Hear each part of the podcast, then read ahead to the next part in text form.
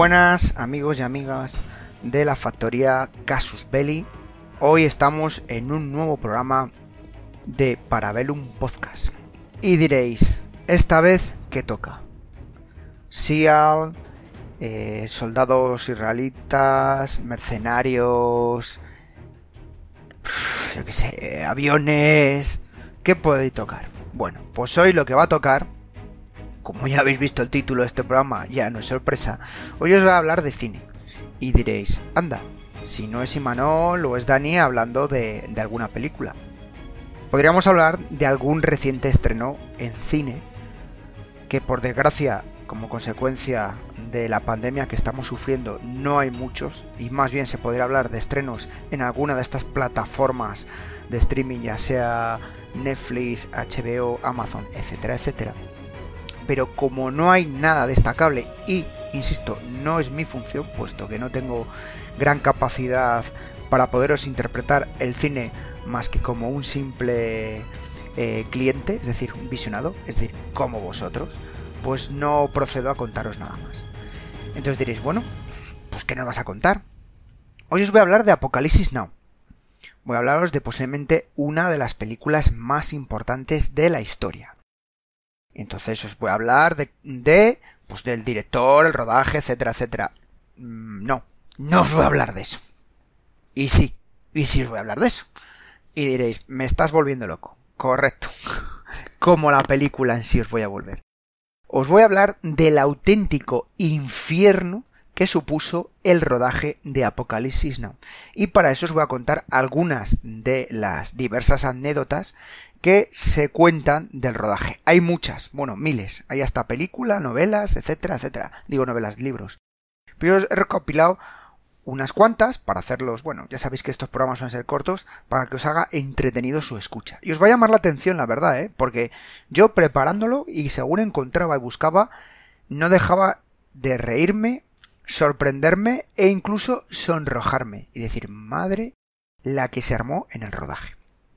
Lo primero, Hablar de Apocalipsis Now es, insisto, hablar de una de las mejores películas de la historia del cine. Ya sea bélica como una película incluso filosófica. Y eso va un poco en relación a su guion. Esta película ganó dos premios Oscar.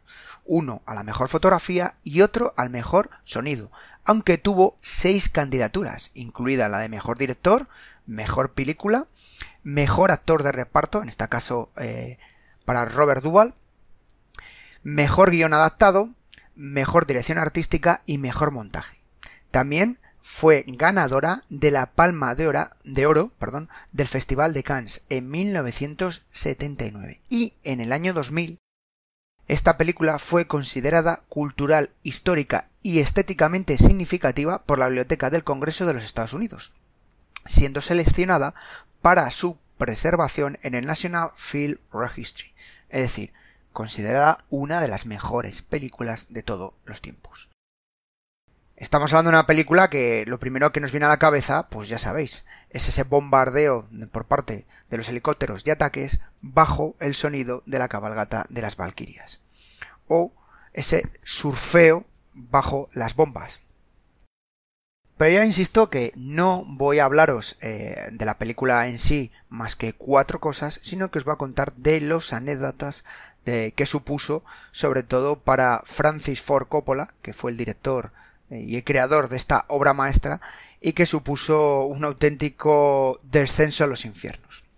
Lo primero que te comentaros es que John Milius pretendía ya desde los años 60 realizar un guion, o filmar más bien un guion que él había preparado eh, y había, digamos, escrito.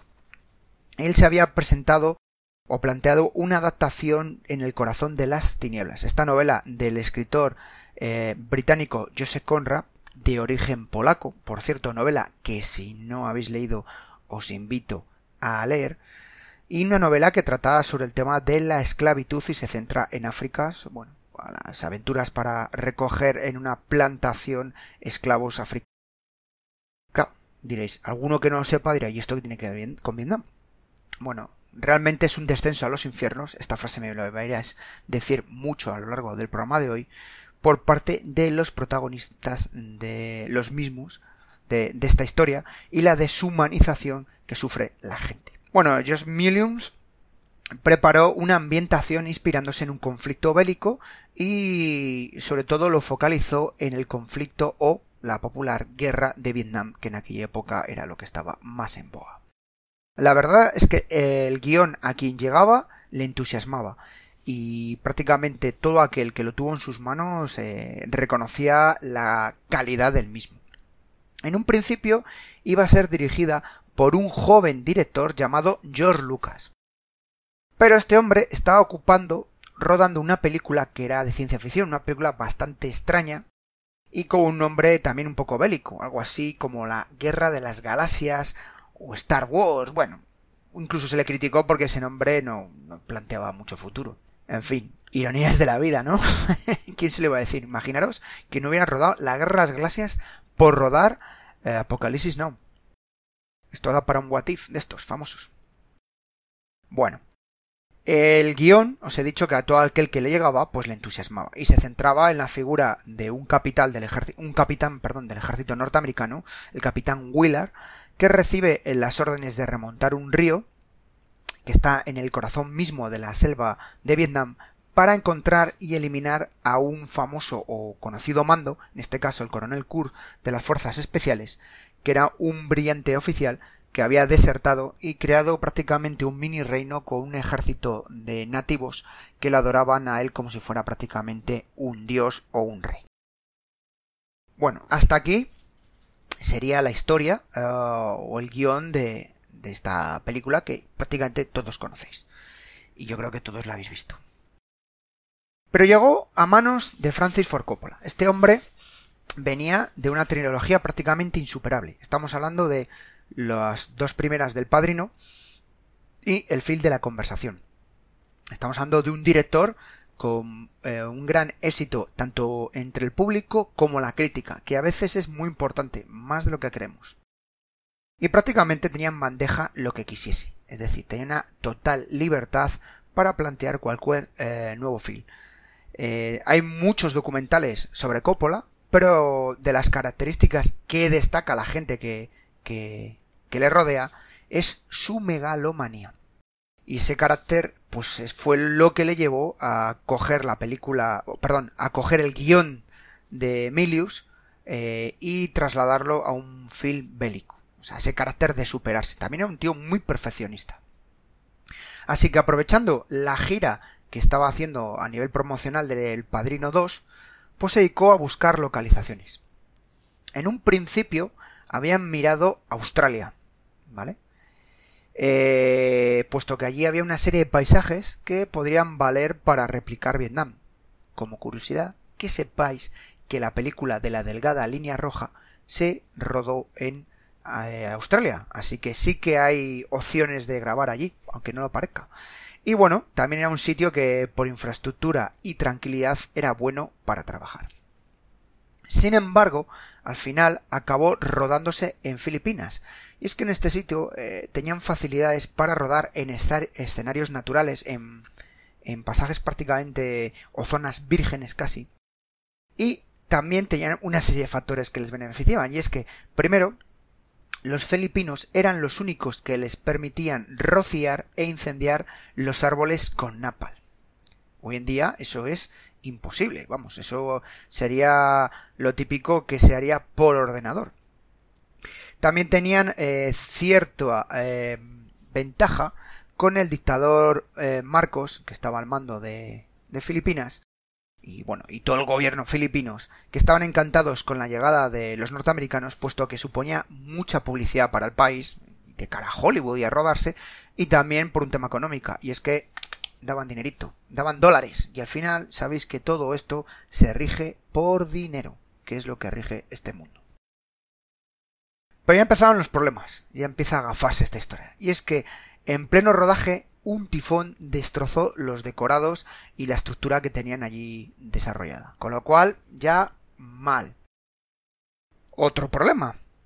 Tenían un problema con el ejército norteamericano, y es que éste se negó a colaborar con la película por la mala imagen que se daba del mismo.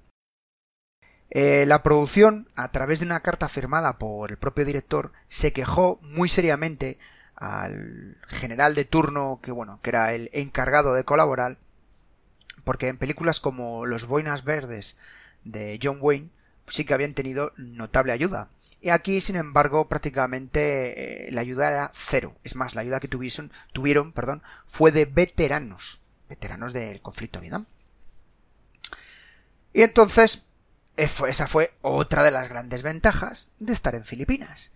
Y es que el ejército filipino decidió prestarles ayuda en equipamiento, en armamento e incluso en soldados para la realización de esta película. Así que les dejaron todos sus helicópteros a plena disposición.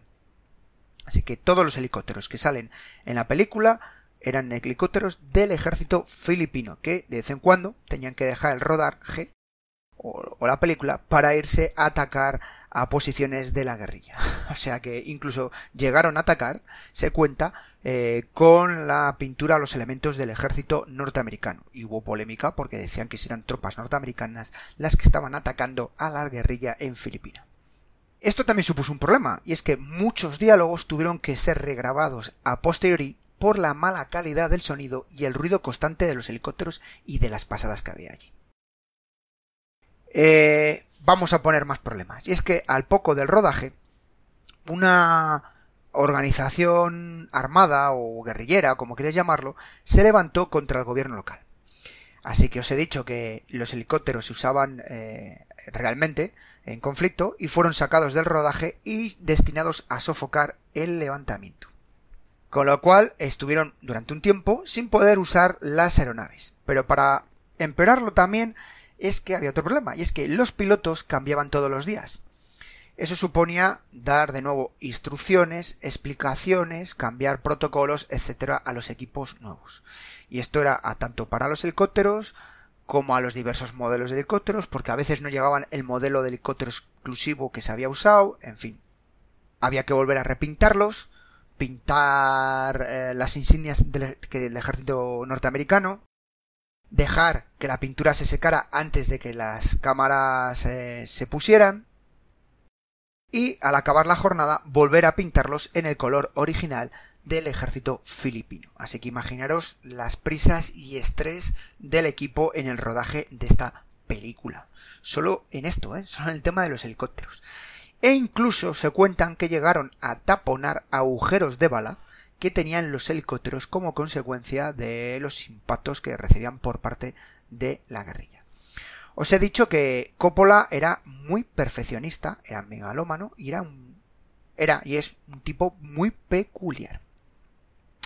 Para aumentar el realismo del film y darle sensación, ya sabéis que ahora en el cine, y dicho ya que se usa mucho el tema del ordenador o los muñequitos, ¿no? Esto vendría también influencia de George Lucas y Star Wars.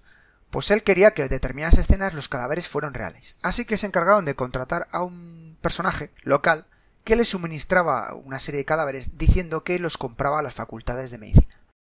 Pero un día se presentaron las autoridades filipinas y lo arrestaron, porque realmente lo que hacía este hombre era esperar que hubiese entierros en los cementerios locales cercanos y que estuviese el cadáver fresquito y los robaba y luego los revendía a, a los norteamericanos. Así que un auténtico emprendedor con el cadáver. E incluso fue Vos Populi los comentarios del hedor de los cadáveres, que decían, bueno, es que sí que están reales que hasta huelen los muñecos estos. No, pues no, eran cadáveres verdad. Otro problema de trabajar en Filipinas y de esta ayuda de los mandos filipinos es que una vez por semana visitaba al set algún alto mando filipino, en este caso algún general, y iba siempre acompañado por su séquito. Es decir, cuando hablo de séquito, me refiero, y así lo recogen las crónicas, y os lo leo textual, un harén. Se solía presentar con un grupito de amigas, de mujeres, las que conocemos groupies, ¿no? Como con los músicos, pero aquí eh, prácticamente era para mostrar lo guay que era, se sentaba en una silla del set, miraba las escenas del día mientras fumaba, se lucía con sus compañeras e incluso se dedicaba a dar órdenes a los pilotos o militares que hiciesen incluso del Vietcong o de o de soldados vietnamitas y él les mandaba eh, por encima del equipo de rodaje. Esto al final, pues, eh, eh, tema del tifón que acaba con todo, tema del rodaje eh, con los filipinos. Esto empieza a afectar al propio director, a Coppola, que se empezó a ver agobiado por los problemas técnicos, burocráticos y económicos, porque al final el presupuesto se le estaba yendo. ¿Y el que acabó? Pues acabó con una angina de pecho y tuvo que ser ingresado por desnutrición en un hospital. Perdió en torno a 30 kilos durante el rodaje. También hay otro factor, que eso no lo cuenta él, pero ya os lo cuento yo, que aquí me llamó también mucha atención. Cuando digo que a veces cosas que se sonroja uno, es por esto. Decís, bueno, pues pobre Coppola, qué, qué problemón tenía este hombre. Y es que es verdad, qué problemón. Bueno, pues este hombre, que estaba casado con su novia toda la vida, pues también tenía una relación extramatrimonial durante el rodaje con una de las actrices del reparto. Por cierto, una de las que hacía de conejitos de Playboy. Tonto no era. Además de con una de las fotógrafas y una documentalista que hacía un reportaje de la película. Así que esto del harén de los filipinos creo que no era el único. Para seguir empeorando el tema, ya pedaba muy poco para empezar a filmar la película, y Coppola no tenía ninguno de sus dos actores protagonistas, los dos principales, así que empezaba a verse más que frustrado. Ya os he dicho el tema de anginas, de pecho, etc. Se cuenta, no cuenta su mujer, que en un ataque de ira abrió la ventana de su escritorio y arrojó sus cinco Oscar. Así que su esposa, que por cierto se llama Eleanor, en ese momento, le mandó a sus tres hijos que bajaran al parque a recoger los Oscars rotos y para poder arreglarlos. O sea, para que veáis en qué momento estaba de tensión este hombre. Y es que el tema de los actores y del reparto, la verdad es que tiene mm, su miga, su, curiosidad y demás. Lo primero, uno de los grandes, Harvey Keitel, ¿vale? El que muchos más jóvenes le conoceréis como el famoso ser señor lobo de Pulp Fiction. Por cierto, peliculón que a mí me encanta. Valga aquí este pequeño comentario of the record. Bueno, pues eh, Harvey Keitel, que en aquel momento estaba entre los top de actores, fue elegido para, para representar el papel del capitán Willard. Pero a Coppola no le encajaba, no le veía en ese papel y con el rodaje ya un poco avanzado decidió despedirlo y volver a rodar todas sus escenas. Entonces empezó a valorar pues algún actor, digamos, famoso y de los que estaban en boga. Y entonces, aquí se abre Quiñela. De los que eh, tanteó estaban Al Pacino, que venía a trabajar con él, Jack Nicholson y Robert Redford. Pero rechazaron el papel. Ninguno quiso por diversas circunstancias, etc. Así que acabó tirando de un actor relativamente eh, desconocido o semi desconocido llamado Martin Sin. Sin se pasó la mitad del rodaje de Apocalipsis Now borracho o fumado, o incluso las dos cosas a la vez. Así que fijaros qué fichaje también. Anécdota. Martin Sin ya os ha dicho que tiene el protagonista de Capitán Willard. Bueno, pues en una escena, Willard rompe un espejo de un puñetazo. Pues bien, esa escena es totalmente real. Ya os he dicho que Sin iba muy puesto. Y en esa escena iba tan puesto que mientras lo rodaba, se emocionó y pensó que quedaría realmente realista e incluso, vamos, que sería acorde a su personaje, que le soltó un puñetazo al espejo. El corte y la sangre que sale en la película son de él, son reales. O sea, ahí no hay, como se dice, zumos ni demás efectos. Para empeorar su situación debido a, sus consumos, sufrió un infarto. ¿Cómo estaría el tema que llegaron a administrarle la extrema unción porque pensaban que no salía con vida de ese infarto? Sin embargo, por suerte, sobrevivió y se recuperó incluso para terminar la película. Otro de los protagonistas, Dennis Hopper, pues también se metía de todo. Yo no sé qué allí parecía un supermercado que no era el único. También otro de los grandes intérpretes, Sam Bobs, pues iba con él los dos a jugar y a meterse de todas las cosas que hubiera posible. Vale. Eh, esto supuso, con el tema de Hopper, que tuviese que suprimir la mayoría de sus escenas del montaje final. Y encima exigió a la producción que le diera 25 gramos de cocaína para su consumo personal. Sea, fijaros lo que negociaban las estrellas. Seguimos con personajes y con protagonistas. Y ahora voy al protagonista más conocido, más famoso y prácticamente la historia pura de esta película. Y estoy hablando de Marlon Brando. El horror, el horror. Bueno, esa famosa frase que ha pasado a la historia y que prácticamente se la podemos aplicar a Marlon Brando porque es que cuando se presentó en el rodaje, se presentó con bastante sobrepeso, le habían informado que tenía que hacer un oficial de las fuerzas especiales, ¿vale? No valía un, un oficial cualquiera, eso implicaba tener unas condiciones físicas más que aceptables. Por supuesto, apareció con la cabeza afeitada, a cero, calvo total. Y para empeorar la cosa, siguiendo la tónica de lo que estoy contando, se presentó sin tener conocimiento ni siquiera del papel. Vamos, no tenía ni idea del guion ni nada. Vamos, que como se dice en lenguaje popular, se la sudaba todo. ¿Qué pintas tendría que Coppola, ante esa visión tan desastrosa, decide cambiar todas las escenas y la forma de rodarlo para que eh, el rodaje fuera en penumbra. De ahí esa oscuridad. Más que nada para disimular el físico de Marlon Brando.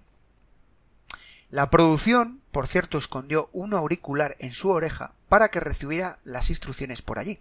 O sea, a través del oído. Y Brando, pues eh, que venía con esa figura de gran estrella, no paró de poner pegas, dificultades, problemas, eh, como se dice popularmente, tocar las narices. Y es que este hombre, eh, por cierto, cobraba por tiempo de rodaje. Y con tantos problemas que ocasionó eh, en sus escenas, eh, logró que las escenas que tenían que haber sido programadas para una semana acabasen siendo tres. Vamos a poner más factores del rodaje y de Marlon Brando. Él directamente dijo que deseaba que su personaje se llamara Coronel Laley. De hecho, hay algunas escenas que se descartaron que muestran a Harrison Ford, que sale en esta película, escenas descartadas, llamándolo de esta manera.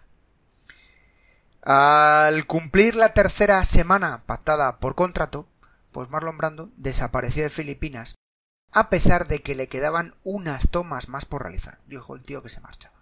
Por cierto, su sueldo por esas tres semanas y por la película fueron de 3 millones de dólares de la época. Así que sí, el horror. El horror. Se cuenta que Coppola llegó a rodar más de 200 horas de metraje, de las cuales acabaron siendo dos horas y media, que es lo que duraba la versión que se estrenó en los cines. Las anécdotas sobre el rodaje pero más que sobre el rodaje, sobre lo que rodea eh, esa película, vinculado a las fiestas nocturnas que había en el hotel, a las cervezas, el alcohol, el LSD, bueno, otro tipo de drogas, y las mujeres, ya sean filipinas, norteamericanas o todo lo que pasase, pasase por allí, son más que míticas. Vamos, a ver.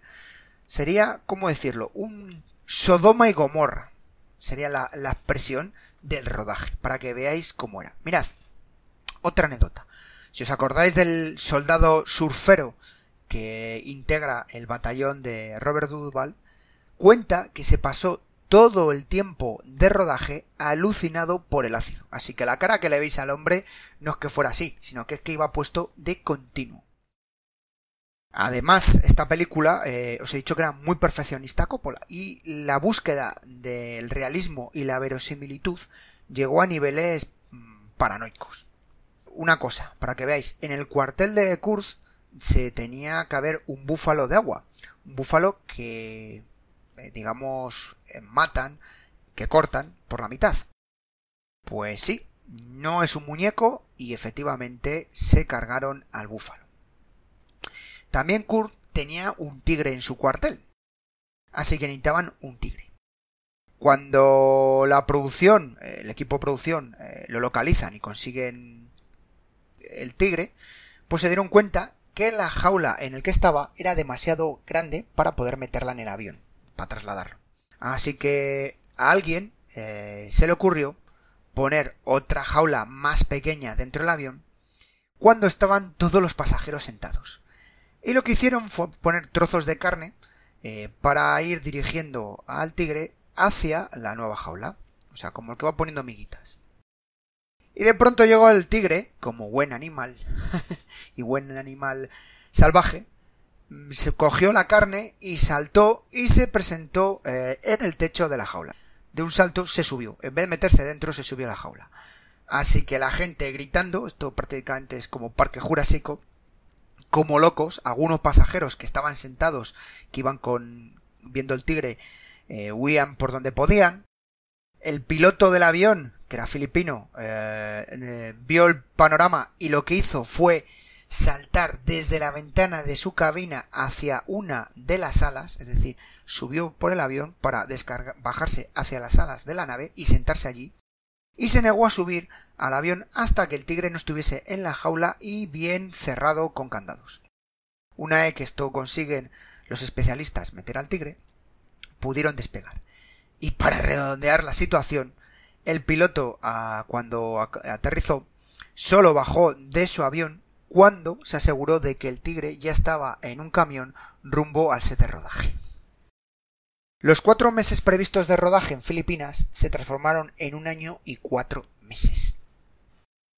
Se cuenta que Coppola llegó a pensar casi valorar durante tres veces en suicidarse durante el proceso. A pesar del éxito de esta película, Coppola quedó tocado por Apocalipsis Now. Eh, siguió arriesgando. O sea, es una cosa que es llamativa. Dices, has quedado tocado de esto y sigues arriesgando. Y siguió en el hilo y se la jugó un par de años después con la película One from the Heart. Una película de carácter musical que ya supuso el colapso económico que había conseguido eh, salvar milagrosamente después de Apocalipsis, ¿no? Yo os digo que quedó arruinado.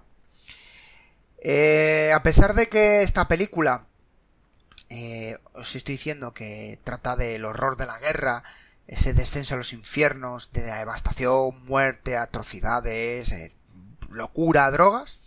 Bueno, pues hubo una escena que se le censuró explícitamente por la productora a Coppola. Y diréis, pues nada, alguna con cadáveres reales o, alguna en el napal que, que acaba quemando a alguien. No. Mirad. La escena que censuraron fue cuando Willard y su patrulla, su barco, o lancha en este caso, perdón, llegan a, una plantación, a una propiedad que es de una familia francesa. Y le prohibieron incluirla porque en esa escena aparecía una mujer totalmente desnuda. En el año 2001 se editó Apocalipsis Now Redux, que es una nueva versión que incluía una hora más de metraje inédito. Y es que, con esto que os estoy contando, el rodaje de Apocalipsis Now merecía su propia película. Eh, Coppola le había solicitado a su esposa que grabara y registrara el rodaje de la película, o sea, en plan documental, oye, vete sacando imágenes tal. Y ella filmó muchas horas, muchas horas.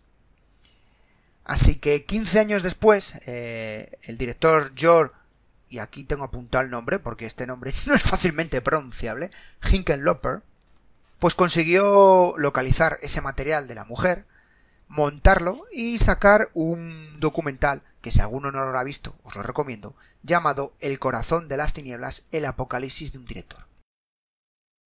Y Eleanor Coppola, su esposa, aprovechó también para publicar un diario de rodaje. Esto que si iba a decir que era una novela, no es novela, es un diario, ¿vale? Pero hay un momento que, parece una novela porque, en fin. Un texto bastante notable y, sincero con, lo que sufrieron. Un diario que, que, podéis localizar y encontrar en numerosas librerías y bibliotecas. Y si no, como siempre se dice, por internet podéis encontrar dónde comprarla.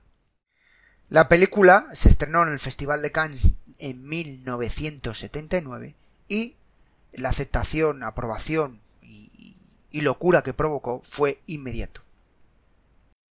A pesar de no haber sido eh, la primera película eh, de Vietnam, se convirtió, tras su demora, eh, en un acercamiento al conflicto de Vietnam junto a las películas del francotirador de Michel Camino, que también este director, bueno, Michael Cimino, Cimino, perdón, tendría sus problemas posteriormente con alguna otro rodaje.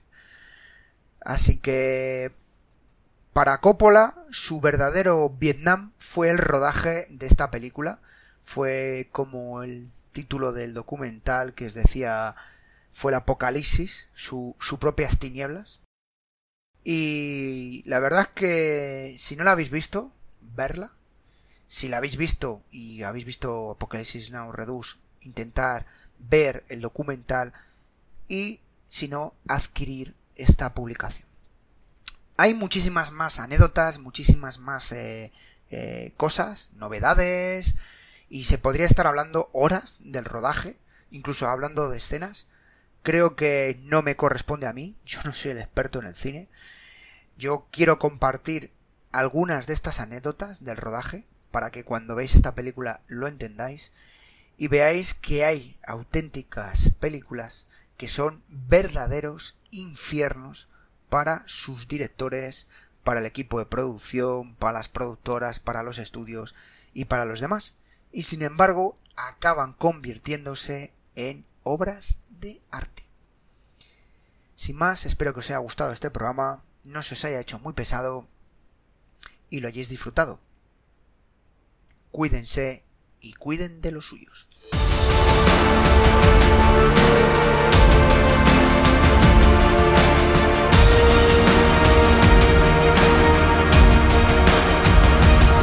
Esto ha sido todo por hoy en Parabellum, un programa de la factoría Casus Belli.